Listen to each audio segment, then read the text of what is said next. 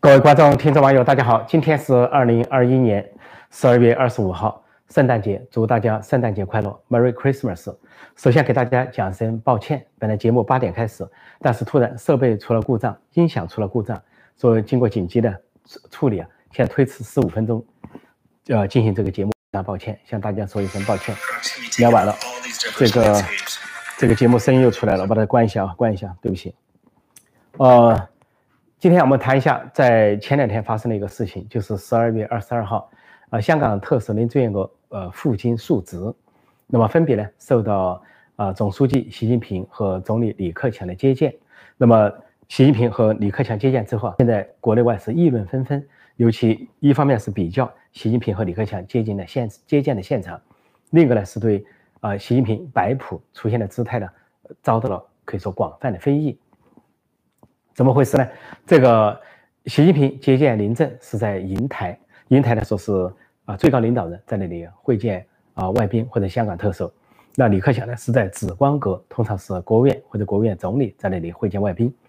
那么习近平那边呢刻意的安排了金黄色，就是茶杯全部换成金黄色，而习近平面前摆了两个金黄杯。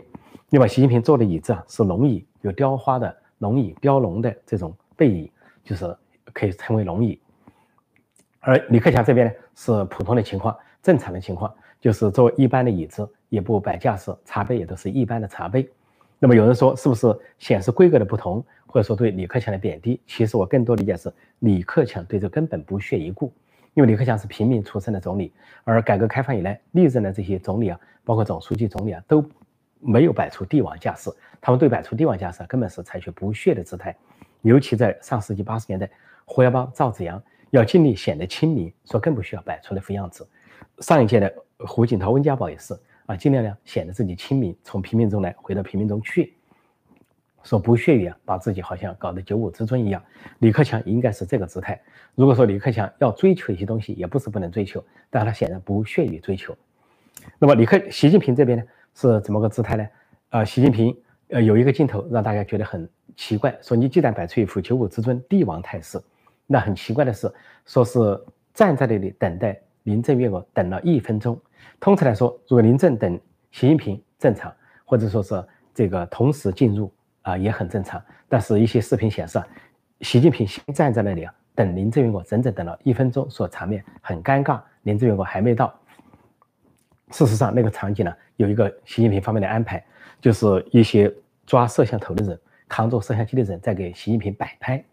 摆拍，左右摆拍，左面、正面、右面，不断的摆拍，全身、半身、头像一直在摆拍，给人一个感觉啊，似乎有造神的感觉，恐怕要抓紧这个机会去摆拍。不幸的是呢，这个摆拍一分钟应该说不出镜才对，但是摆拍一分钟呢却出镜了，所以就构成了习近平苦等林郑月娥一分钟这个现象，就跟他摆出的帝王之争很不相符。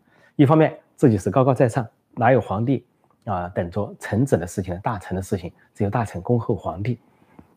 而习近平会见外宾的时候，他故意要站在那里不动，在那不等等这个外宾啊进来之后，抢步上前跟他握手。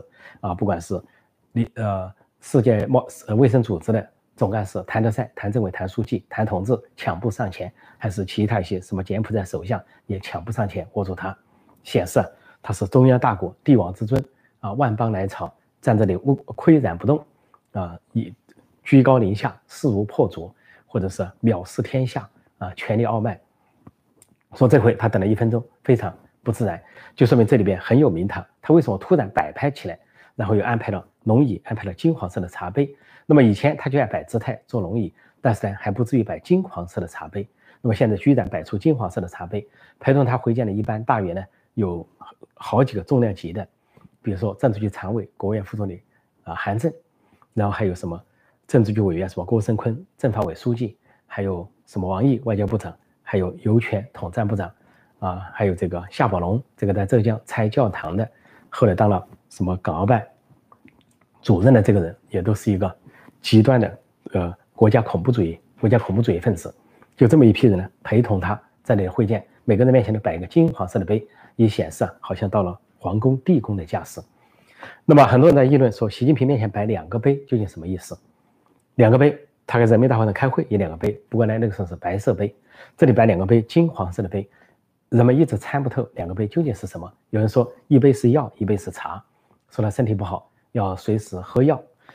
那么还有说是这个，但以前我们分析过防下毒，那两个杯子轮换，如果有人要下毒的话呢，就不知道往哪个杯子下，不知道习近平要动用哪个杯子，或者习近平根本就不动用什么杯子。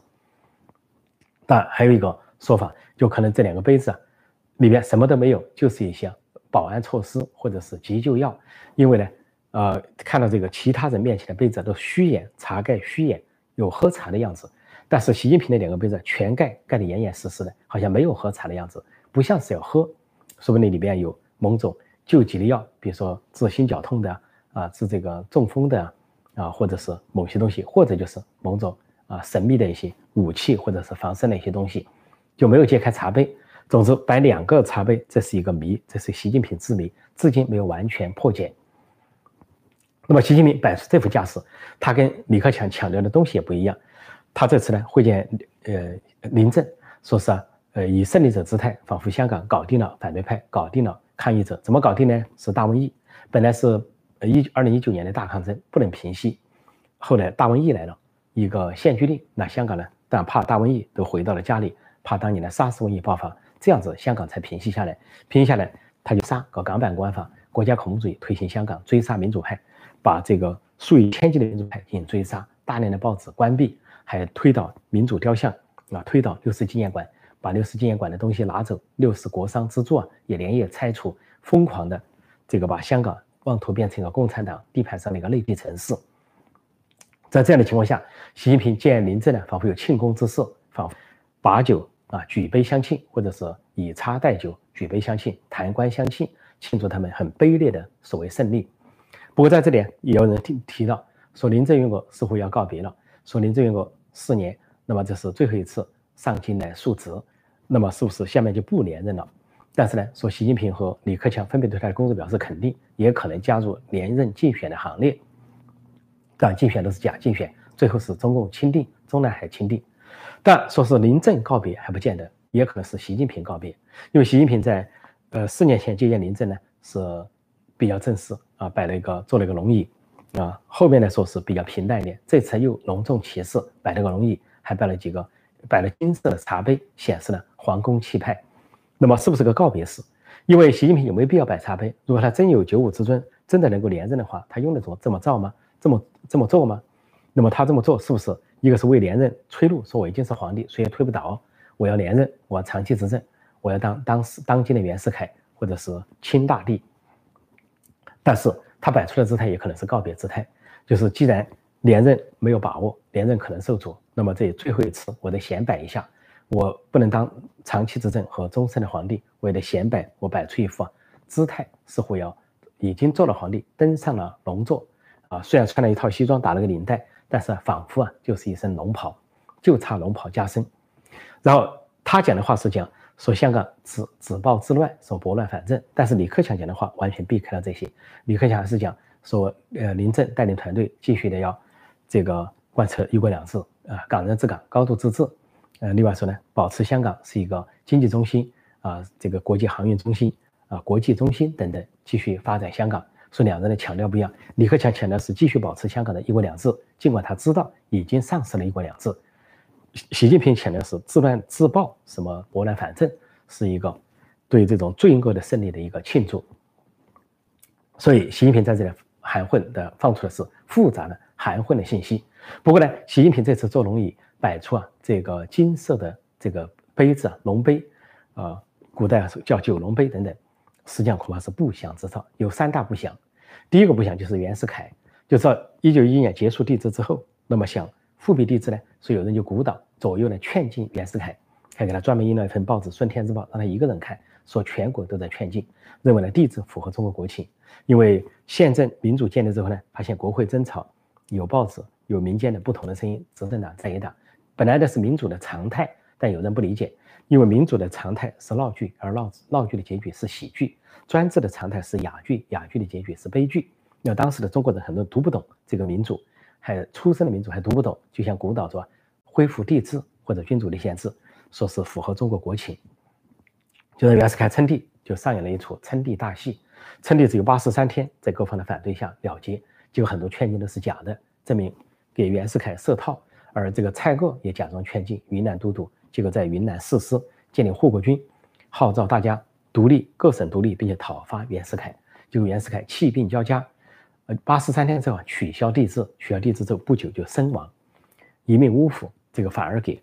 这个不管是给共和、给帝制、给中国都造成巨大的震荡和损害。后来号称被史学家描述为所谓军阀混战，就从那个时代算起。实际上那个时候北洋政府还是维持了相当的民主和宪政体制，比后来的呃蒋介石国民党的中华民国，比毛泽东的共产党都要好很多。那是近代中国最好的时期。那么如果习近平要学袁世凯，在各方劝进或者以为劝进，以为符合中国国情，那可能是不祥之兆。第一，其二不祥之兆。那就是这个，呃，江青，江青在文革的时候有专门授意外国人写书，叫洪都女皇，是怕他掌握了大权，要当洪都女皇。毛泽东也有意让他接任，说让画个风，让过渡性人物。结果江青是锒铛入狱，结局是女皇梦没当成，成了一个终身的囚徒，这也是一个不祥之兆。再一个不祥之兆就是，凡是被呃拱上这个龙座龙位的，又不是皇帝的，就说。比如说不是真龙天子，而是假天子的话，往往都是招来这个杀身之祸。比如说王莽，王莽说究竟有没有天子气，外面有争议啊，说他有天子气，但他是篡位，那个不合时节义呃不合时宜的事情。一方面要恢复古制周礼，对外呢是跟周边的国家、周边的民族搞坏关系。这个袁世凯啊，不是袁世凯是王莽啊，王莽就后来啊被各路起义军攻进来，身首异处。那么从王莽这个角度啊，跟习近平相似的角度来看，也是一个不祥之兆。以为自己是帝王，王莽的确当了十五年、十六年的皇帝，新朝，但是后来身首异处，结局很惨。那么习近平摆出这副姿态，有可能是大不吉之兆。这个表面上是皇帝，实际上是假皇帝，不是真命天子，有可能是很假。而且况且，什么叫皇帝？皇帝就是帝制，帝制你的世袭，世袭里有没有这个子？儿子，你现在是一个女儿。是一个女儿，当然你可以说你有什么私生子啊，外界所传的那是另外一回事，但不见得会得到呃党内的承认。你如果是一个女儿的话，从皇帝的角度来看，根本就不存在继承的位置。就说不仅古代皇帝不存在有女儿来继承，现在你要当帝也不存在女儿来继承。所以在这样的情况下，这个皇帝就是个假皇帝，越假就越凶，就说凶大于吉，凶多吉少。所以习近平做龙椅啊，这回并不是个好兆头。而李克强实际上是故意给他编苗头，就是故意的不以为然。你去做你的龙椅，你去摆你的啊金黄色杯子，我呢偏不，哎，我就做普通的椅子，我就用普通的茶杯，我就偏偏要摆出一副平等的姿态，就是要跟你形成个对照啊，你是什么人，我是什么人，大家一目了然。在二十一世纪，让大家来鉴定啊，谁好，谁差，谁的格调高，谁的格调低，可以说一目了然。好，我现在回答大家的提问啊，谢谢大家。对不起，今天来晚了啊，大家久等了。现在我们在线互动，在线问答。对，延后了五分钟，抱歉啊，延后了五分钟，因为技术过，有时候很少出现技术故障，今天出现了一个技术故障，是圣诞节比较忙乱的原因，抱歉。这里有人说包子，呃，这个杯子啊也有清朝味，包子是满满的崇祯味。对，就是崇祯皇帝吧。崇祯皇帝想王朝终身，王室中心，觉得以为在手上千秋万代，结果偏偏江山就断送在崇祯的手上。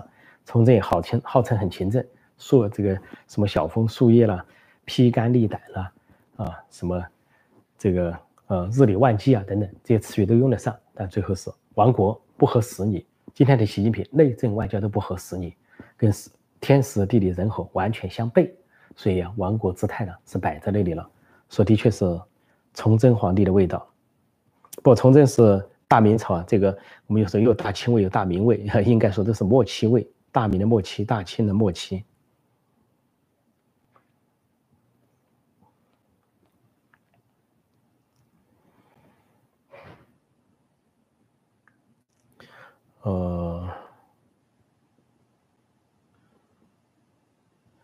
这就说袁世凯是想搞君主立宪的。袁世凯在满清末年，他是支持君主立宪，那是真君主立宪，是学日本也好，学英国也好。如果满清那个时候诚心诚意的搞了君主立宪，满清也就不至于被推翻啊。后来中国也不至于遭那么多革命之祸。如果能像英国、日本那样从君王之下改起，不满清当时很虚伪啊，什么皇族立宪、预备立宪、皇族内阁，搞来搞去不想让。说袁世凯当时在。体制属于改革派，他支持君主立宪，说不排除说袁世凯啊恢复帝制啊，以为能搞君主立宪，但是时过境迁，为时已晚，叫做此一时也，彼一时也，啊，不要以为当时可以做的事，后来可以做，只要错过了这个时机，谁都不能做。同样道理，今天的改革也好，是今天的这个共产党维持一党专政也好，过了那个时机啊，过了那过了那山坡就不能唱那山歌。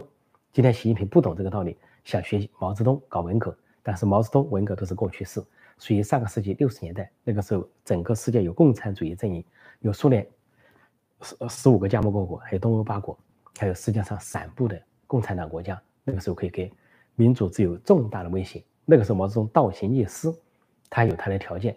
但是习近平现在不顾时代，不顾二十一世纪，大多数国家是民主国家，少数国家是共产国家或者专制国家，不顾这个现实，硬要倒行逆施。说这叫做，啊，如果不合时宜，那就可能啊是自取其祸，在历史上屡见不鲜。只要去读这个历史的话，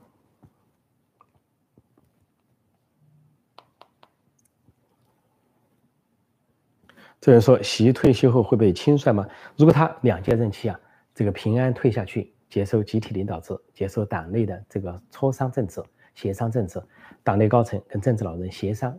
组成新一届领导人，新的权力重组，那么习近平在党内不会受到轻率。共产党倒台了，受不受轻率那是另外一个话题。如果共产党没倒台，是共产党内的一个呃传承的话，他不会受到轻率。但是如果他要强来硬来，硬是要通过什么对人家进行政治老人进行软禁，变相软禁，对其他派系啊进行这个排挤，疯狂排挤，然后自己要搞任人唯亲，团团伙伙，拉帮结派，搞两面人。组织两面人、两面派为自己的私利服务，为自己野心服务。那么那样的情况下，如果说倒台的话，那肯定会受到轻率。说他越连任越完蛋，因为中共中国是这么大个国家，中共是这么大个党，九千万党员，而高层的结构是这么的复杂。如果你要在这种情况下非要去强行连任的话，那有可能是真是自取其祸。所以应该退下来，退下来是一个正当的选择。那叫天与不取，反受其咎。你要顺天意。上应天意，下顺民心，或者上顺天意，下应民心。但是你要是违背天意民心，基本上就是取祸之道。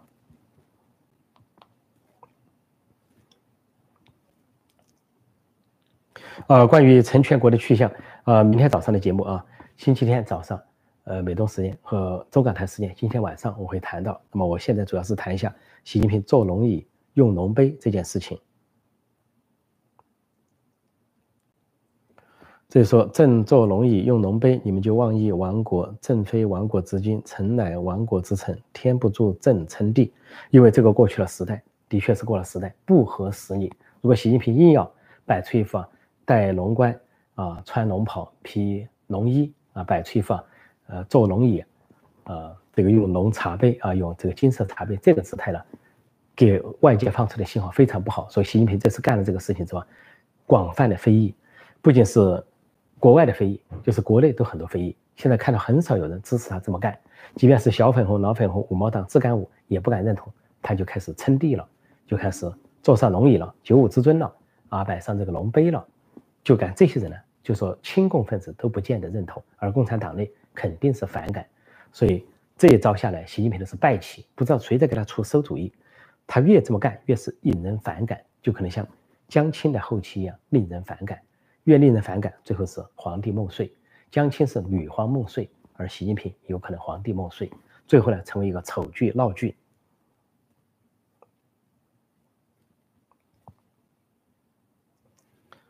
嗯，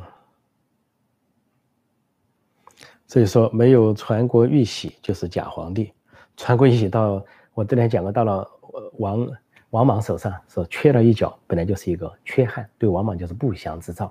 所以有时候还得讲一点风水，还得讲一点啊顺天应人，还得讲一点天时地利人和，啊，三元啊，古人讲的这个三元，如果习近平不顾这一切硬上，有可能很不吉利。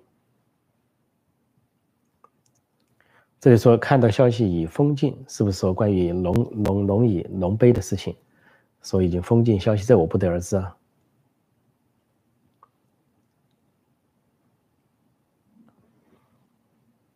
嗯，这里有人说不要污名化老袁，但袁世凯在历史上是确实还是很有贡献的啊。袁世凯的贡献应该说不亚于孙中山，比孙中山还大。孙中山实际上是后来破坏了共和。破坏了宪政，引进了苏联，给中国带来巨祸。但是袁世凯还是相当清楚的，头脑非常清楚。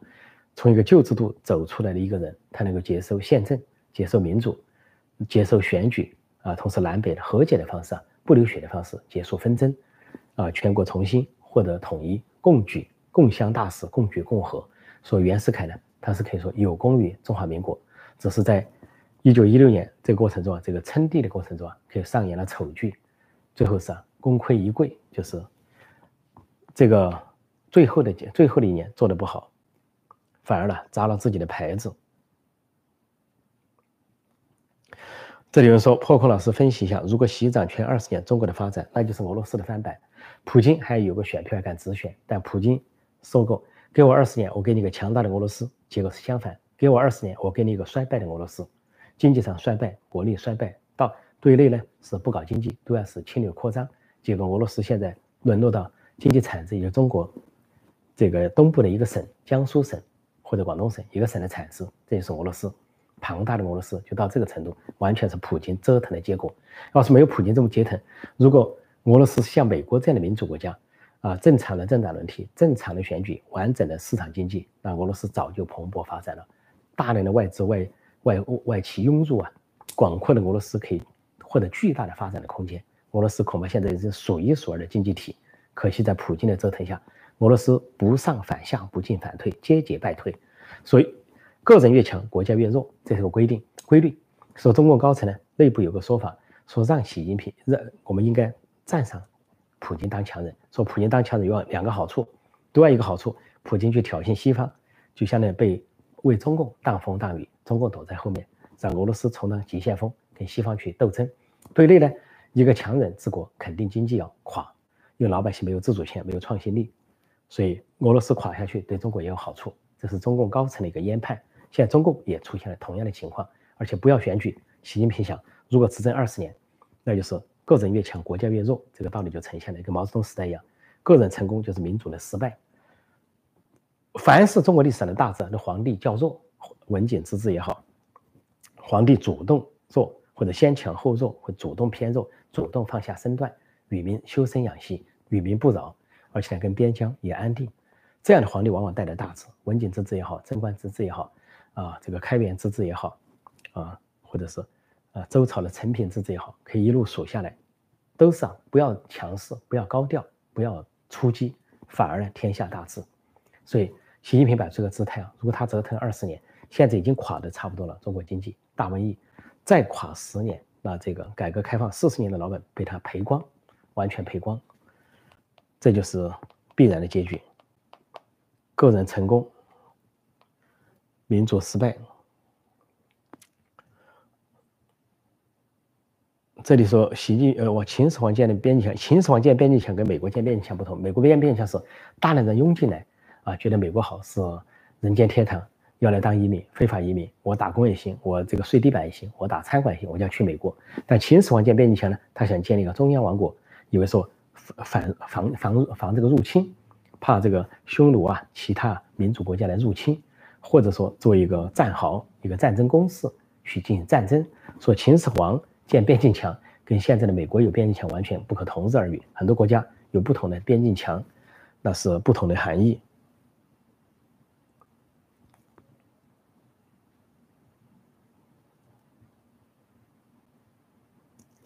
这里面说庆丰帝是不会退下去的，见过哪个帝王，呃，肯生前退位的？除非逼宫。没错，他本意上是不想退，本意上不想退。不过共产党，共产党呢潜规则和定制，共产党它毕竟跟封建王朝，虽然虽然是另一个封建王朝是红朝，但是毕竟还有所不同，还假装有点党章，有一点宪法，假装有一点党内法规、党内的章程，还假装有一些各种机构，啊，什么人大政协、书记处、国务院、什么中央军委、中央纪律检查委员会、政治老人等等，说很庞杂的复杂的结构，在这种庞杂复杂的结构中，习近平以为他能够一言九鼎、定于一尊，不见得，所以内变数很大，内部肯定是激烈斗争，他主动上也好，主动退也好，端是啊各派斗争。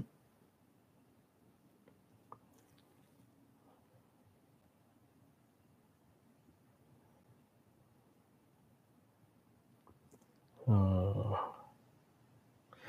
再说陈老师，你如何看这次龙椅事件？是党内人故意的吗？两种可能。我认为，根据习近平的性格来说，他主动要求这样做是占多数，多半而来是他自己。这个人就是好大喜功啊，心比天高，眼高手低，就属于那种就是呃呃呃见利忘义，干大事而牺牲，见小利而忘义，上来就想当皇帝。这这种可能性是最多。第二种可能就是周围有人鼓捣，有人呢这个设计啊，比如他周围的这些近臣，这些所谓的习家军或者一些啊抬轿的人给他设计要这么做，那么设计说暗示一个信号，你干脆通过会见临政，暗示一个你要连任的信号，因为你登上了九五之尊，坐的是龙椅，摆的是龙杯，给外界一个信号，但这个信号发的非常的错误，得到的不是一个接受，而得到是反感反弹，因为你泄露了自己的野心私心。过于高调，过于张扬，反而容易招祸。古人都说了，呃，树大人怕出名，猪怕壮，猪壮了会怎么样？猪变肥了会怎么样？可想而知。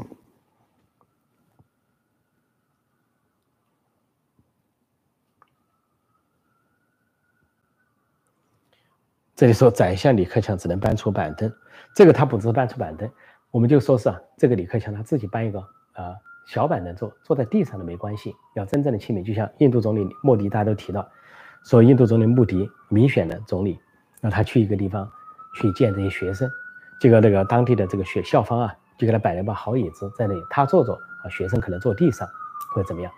结果莫迪一看这个现场非常不高兴，他一把就把椅子摆在一边，他就坐在一个石阶上，往石阶上一坐，他招呼学生坐过来跟他一块儿坐石阶上亲切交谈，这就是民选的。总理民选的首脑，他就有这个风骨，他要跟民，我跟你们是平等的，只是关键不同。民主国家就说你是我是总统也好，首相也好，总理也好，我就是一个人，只是工作岗位不一样。你们呢是学生也好，是工人也好，是农民也好，是什么？我们人格上平等，我们在平等的位置上坐下来谈，人格平等，精神平等。尽管呢分配的工作有所不同，负责的范围有所不同，这是民主国家大多数的表现。美国历届总统啊。一上任之后，他都会，呃，很多的亲民举动，去课堂、去学校、去什么地方都不搞排场。前几天美国发生这个龙卷风，损失惨重，啊，说是习近平啊假装给拜登发了这个慰问信，想在国内宣传一下啊，中国的大水不提，河南大水不提，这个大瘟疫不提，大爆炸不提，啊，提美国有龙卷风，损失都惨重。但是第二天，呃，七十九岁高龄的拜登就乘飞机到了龙卷风现场去视察。而习近平在中国天灾人祸地方从来不去。你河南发大水，你淹死多少人？整个郑州都淹了。我去西藏高原，我到世界屋脊到最高的地方去，我去夺洪水去，洪水淹不上来。我在诺亚方舟啊，你淹得上来吗？就这个姿态，就这个象征性姿态，而且还一路的撒什么哈达，铺什么红地毯，最后这个车上就像灵车一样被人投这些白色的花瓣、白色的哈达，好像将要与世长辞的架势，摆出一副。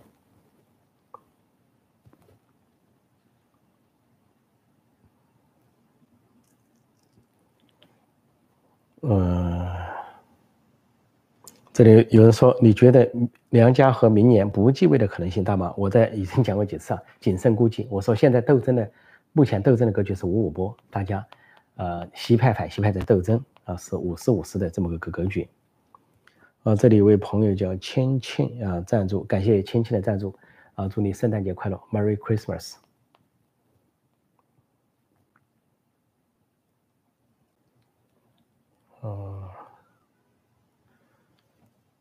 有人说疯了，对，没错，这疯了。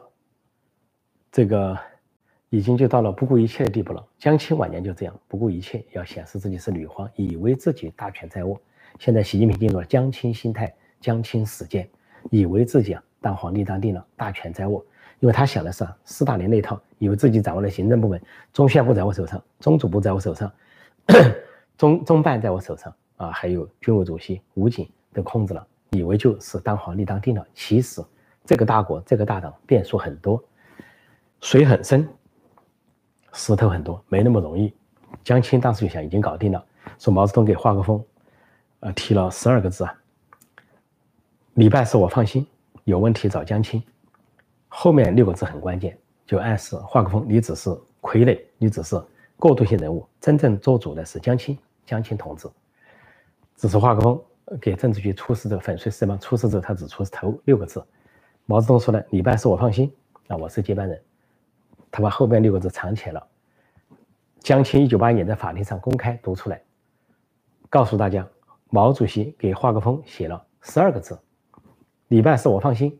后面六个字被华国锋藏起来了，有问题找江青，全场哗然，法庭一片的哗然之声，说这就是真相，说江青多么狂，结果如何？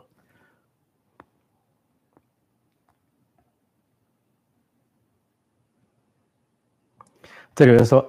破空老师你好，都说中国抗疫这套方案不好，虽然群众牺牲了一部分权益，但是确实控制住疫情扩散。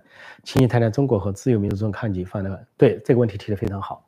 啊，中国那个抗疫方式啊，叫做零容忍，零容忍的方式付出沉重的经济代价，还有人权的代价、人的自由的代价。武汉封城、西安封城，以及全国各地封城，云南、瑞丽悲剧，很多人跳楼，一年、两年之内无数次封城，人口从四十万减少到二十万，大部分逃亡。这成功吗？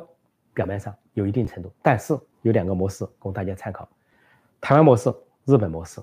台湾民主形态，只是说边境上在外国进来的边境上管控严密一些，一个是暂时不发这个旅游签证，有签证的话要这个呃隔离十四天。但是台湾境内人们普遍只有，从来没停过课，没有停过学。台湾，但是台湾在过去到今年是抗疫防疫最成功的国家。之一，甚至排名列前茅，比中国的防疫成功抗疫多了，成功多了。去二千三百万人口，这种例子啊非常少。什么染疫的、抗疫的少，死亡人数极低，几个而已。还有日本，日本是一个一亿二千万人口的大国，日本也是海关边境控制严一点，但是日本的国内啊该干什么干什么，从来没有封城，没有封镇，没有什么把人封在家里这回事情。它有时候也高，有时候也低。呃，奥运会的时候。夏天奥运会的时候，日本从去年推迟到今年夏天举办了奥运会。奥运会的时候高，达到说高点。奥运会之后，日本政府采取一些调节措施，迅速下降，大幅度的下降。最近这个奥密克戎说是很疯狂，但是日本国内照常生活如常，呃，工作如常。尽管他有他的紧急状态，他他发布的紧急事态，但他的发布紧急绝不是中共那种封城封箱。说民主国家的模式啊，多数是成功的，即便是美国、欧洲啊。很多中共宣传美国这不得了那不得了，其实没什么不得了。我们就生活在纽约，生活在市中心，每天穿行这里穿行那里。我每天去办公室上班，正常上班，没什么不得了。与病毒共存，你就保持几件事：一个是勤洗手，再一个呢戴口罩，再一个保持距离。然后风声紧一点，注意一点；风声不那么紧，放松一点。到外面走路的时候不戴口罩，呼吸一点氧气，就没有什么大问题。周围人听了都没有什么大问题。有百岁老人去世，或者有这个癌症病人去世，跟这个相关的，那毕竟都是很很极端的情况，很少的情况。说大多数的中青年都没问题，所以最后谁笑的最后谁笑的最好？防疫抗疫啊，最后的模式啊，绝对不是什么清零模式能够成功的，那个代价太高昂。这里问新疆人事变动，我说了，刚才我说了，新疆人事变动，我明天早上谈啊，周呃美东时间周日早上，嗯，中港台时间周日晚上。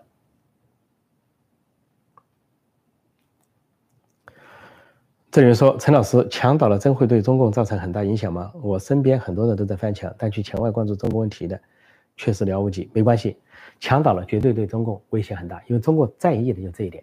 中共是世界上封墙最严的国家，整个建立了一个网上柏林墙。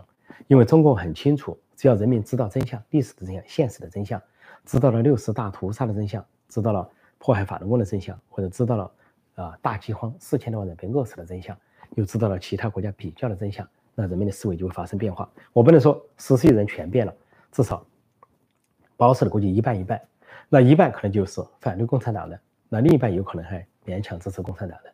这个时候，中国人民就可能出现不同的思潮，不同的思潮就出现不同的政党，不同的政党就可能追求多元化的社会。说中国人不愿不干，中国要一党专政，要红色江山万万年，要像大明朝、大清朝一样，小车不倒只管推，那么推到悬崖之下也不让位，最后是粉身碎骨、万劫不复，就是不跟人民让位，不跟人民让权，不跟人民让利，哪怕自己粉身碎骨。说今天习近平他们摆出的姿态就是这个。说甚至摆出了坐龙椅的姿态，就是这么回事。说翻墙意义重大，几乎对中国来说意味着瓦解，意识形态的瓦解，精神的瓦解。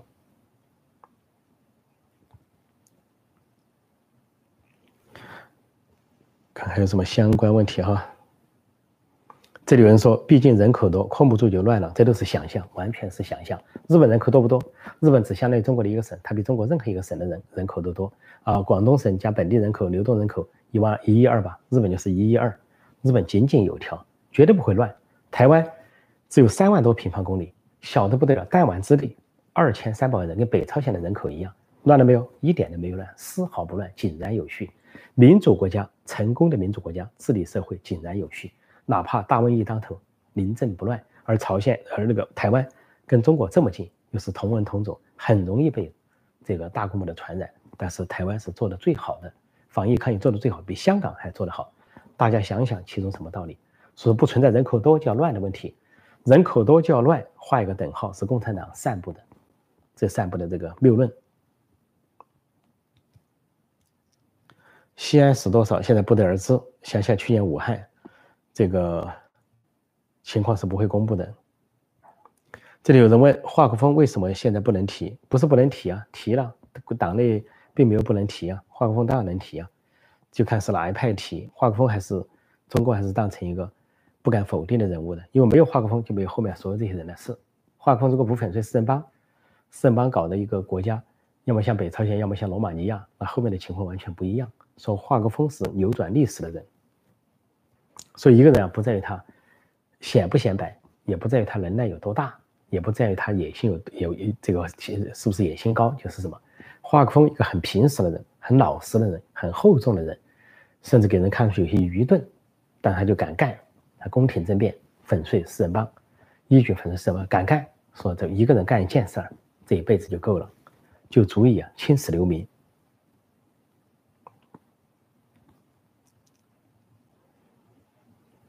呃，这就问习有贪腐吗？可能是刚翻墙出来的朋友啊。如果翻墙久了的人呢，绝对不会问这个问题。翻墙刚出来的人还在问习近平有贪腐吗？时间久人都知道巴拿马文件、国外记者文件对习家族的揭露，啊，很多大公司都涉及习家族，习近平的姐姐、姐夫都成了网网上的禁收词，啊，姐夫邓家贵要写成邓某贵，啊，万达公司他有股份。呃，肖建华的，呃，明天系有股份，啊，还有自己的这个远远字头的公司啊，在中国就是几十家，在香港的习家族的豪宅就是十栋，早都被海外披露了，地址、楼层、面积、价值，总共价值六点四亿，刚好合了六四那个数。另外呢，公安部副部长、国际刑警组织主席孟宏伟和他的夫人，啊，高歌，啊，孟孟夫人，就是为了揭发习近平家族的腐败，掌握了资料。后来习把他骗回去了，骗回去之后逮捕，说这些事情呢，都耳熟能详。刚刚提问题的人可能是刚翻墙出来的这个网民，不过欢迎光临，欢迎光临。不过习家族的贪腐已经是天下尽知，已经是一个常识。这里说现在是强国最好的时候，高强的强啊。从共产党的角度来讲，从高强这个角度来讲，可能是他们最好的时候。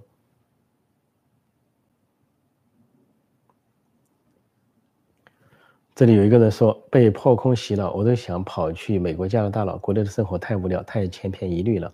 有可能啊，爱国无罪觉醒了，觉醒了投奔自由吧。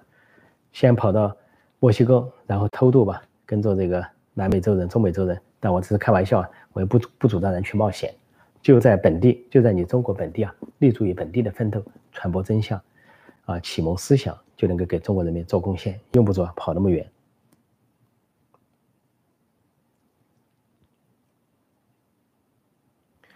这里说，除了白俄罗斯、俄罗斯，每个国家都过得比以前苏联好太多。没错，这个大家去看看苏联解体之后啊，现在国家的经那些分出去的国家经济状况，也可以看看东欧解这个解放之后，东欧国家现在的状况跟共产党统治时期都不能同日而语。不仅是啊，政治民主化了啊，人们心情舒畅了，当家做主了，而且呢，物质水平、文化都提高了。很多人还以为啊，那些经济是不倒退了啊？俄罗斯开始。出现了货架空空啊！刚刚刚刚发生八幺九政变啊，苏共苏联解体的时候，俄罗斯一度出现货架空空，说经济困难，但是没有一个人饿死，很快货架就充实了。但是列宁建政的时候，列宁建共产党国家的时候，饿死了大量人，至少二十万，二十万苏联人被饿死。说共产党引进一个电影呢，叫《列宁在一九一八》，正面塑造列宁，但是都泄露了真相。那个他的他的警卫瓦西里跟他的老婆互相让面包，让牛奶。然后互相鼓励说，面包会有的，牛奶会有的。这是列宁的警务员都过着那么贫寒的生活，大量的人饿死，大量的儿童饿死，这就是当时列宁建造苏联的景象。说当苏联解体实现民主化的时候，并没有人饿死，在过渡时期、转折时期，叫产妇生孩子都会阵痛，但是苏联建立在血腥之中，大流血、大恐怖、大屠杀之中，但是新生的俄罗斯，解体的苏共，各个国家却在和平中诞生。没有付出重大的代价，只有那个车臣。后来车臣因为闹独立啊，跟俄罗斯打了仗，打了几年仗，那个时候是战争行为，那另当别论。但是局部的事情。呃，差不多，我看再看看一两个问题啊。今天圣诞节，这里有人破空先生一般什么时候直播？我一般呢，在美国东部时间晚上八点。呃，就是中港台时间啊，早上九点直播。我今天晚了十五分钟，是因为出现了技术故障，很抱歉。另外呢，我还有个录播节目，就是评述节目，在美东时间早上七点半，中港台时间晚上八点半会播出。呃，这个是一个录播节目，不是直播节目，所以一天可能有两次，请大家注意锁定陈破空纵论天下。如果是新来的朋友，请记得点击订阅本频道，并按下小铃铛，以收到及时的节目通知。这里有人说法轮功为什么天天造谣啊？休息一天不行吗？这个首先呢，第一呢，这个我不是法轮功，也不是法轮功学员，因为我跟他们的境界还差很远，我只是个常人、普通人。法轮功是有信仰的，他们信仰真善人，我比他们这个水平还差很远。第二呢，你是法轮功说天天造谣，不见得，啊，也没有这回事。要说天天造谣的是共产党的党媒党报，你说他能够休息一天吗？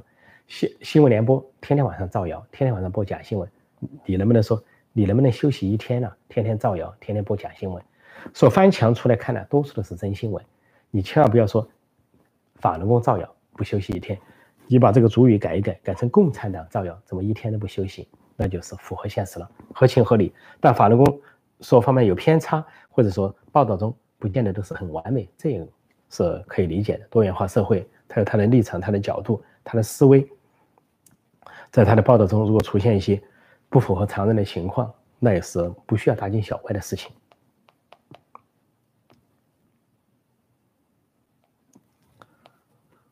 呃，再看看这个，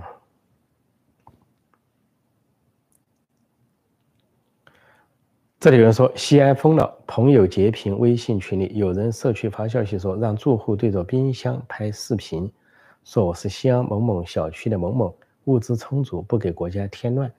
在共产党做得到，党领导一切嘛，东西南北中，党领导一切，哪怕大瘟疫来了，党也领导大瘟疫，党也领导这个封门、封城，封了之后，党还领导你说话，领导你的喉咙，领导你的嘴唇，啊，让你拍视频，说在党的领导下，没有什么出奇的。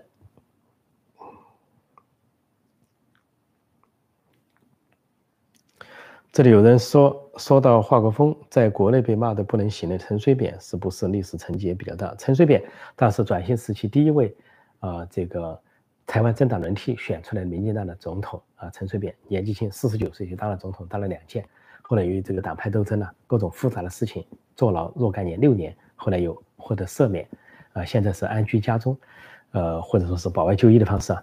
这个事情呢有很多争议，但是陈水扁本人对台湾的民主带有巨大的贡献，对台湾的本土化啊，在台湾民众中啊也有相当的声望。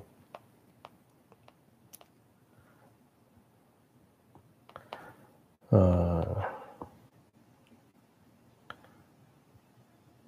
这里有人说造，我觉得造谣也要休息一天，别造的太累。那可能是讲新闻联播啊，新闻联播或者说大裤衩这个中央电视台啊，这可以理解，也讲的有道理。但他们不会休息的。共产党认为他们要造谣，停止造谣一天，他们就要垮台，他们政权就要垮台。所以你劝他们休息是不行的。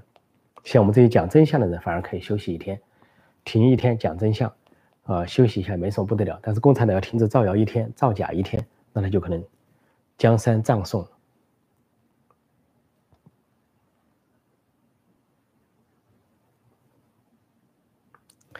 暴政强行拆除了国殇之柱、民主女神像、六世浮雕，疯狂打压宗教，拆十字架、烧圣经，讲道内容也被控管，只能信奉 CPP、CCP，所以罪恶啊，这是真是无与伦比的罪恶。在香港搞的这些事情，在中国国内搞的事情，这都要受天谴的。但习近平、夏宝龙这些人可能不相信天谴，不相信归不相信，当天谴落到他身的时候，身上的时候啊，那他可能是悔之晚矣。很多人不相信。可能四人帮也不相信，江青也不相信，或者周永康、薄熙来也曾经不相信，但最终这些结果是昭然若揭，或迟或早，只是一个时间问题。这时候有人说国内内卷了，问北美是内卷没有？国这个北美这些青年朝气蓬勃、蒸蒸日上，都在找事做。美国出现两个相反的情况：一个是现在工作岗位找不够人，劳动力短缺，连非法移民都。能够随时找到工作，另一头呢，领取失业救济的人啊，这个新增的领取失业救济人又降到了五十二年历史的新低点。就一头是不是有人去领失业救济去了？说劳动力不够，结果不是。如果说领取失业救济的人很少，就业很充分，那为什么劳动力不够呢？因为呢，它是这个啊，采取啊与病毒共存的这种生活模式，说经济啊蓬勃发展啊，从来没有停止过。说美国经济啊是百业繁荣，非常的忙碌。所以呢，这个不存在内检的问题，因为他也不需要这个受剥削、赤裸裸的，或者是丧失自由。因为他真要受剥削，他就要发声，有工会，他有权利，不像中共那样，连工会都被共产党控制。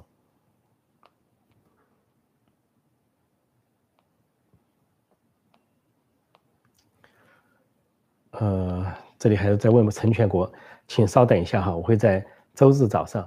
美东时间周日早上，中港台时间周日晚上谈成全国的事情。今天大家都很踊跃，我再看再回答个把问题哈。这人说，现在天主教堂都挂上五星红旗了，这个中国国内啊。啊，基督教堂、天主教堂挂五星红旗，或者佛庙挂五星红旗，或者是甚至清真寺、新疆的都在搞五星红旗，这是宗教最大的亵渎。亵渎真教啊，亵渎神灵，冒犯神灵啊，那是要受天谴，要受下地狱的。你不管用哪种教来解释都可以，你用基督教、天主教来解释，你用佛教来解释，还是用什么伊斯兰教来解释，那这种亵渎神灵的事情啊，那都是人神共愤，要下地狱。所以说，共产党这些人，夏宝龙这些人。随时等待着下地狱。也许他把马克思语录摆摆背得很好。马克思说：“我不下地狱，谁下地狱？”因为马克思是撒旦的化身，给人类带来灾难的化身，鼓吹无产者不要祖国，不要国界，无产者这个暴动这一类的话，一个阶级消灭另外一个阶级，所以呢下地狱。所以夏宝龙这些人就决心下地狱陪马克思，说他们死之前都要。病重了，临死了，都说要去见马克思了，就这么回事。所以他们要挂旗也好，不奇怪，在为他们打造啊，这个是打造这个义仗也好，打仗罪恶也好，积累罪恶也好，都属于他们下地狱做准备，下地狱做准备。好，我今天就暂时讲到这里，啊，谢谢大家收看收听，也再祝大家圣诞节快乐，Merry Christmas，谢谢。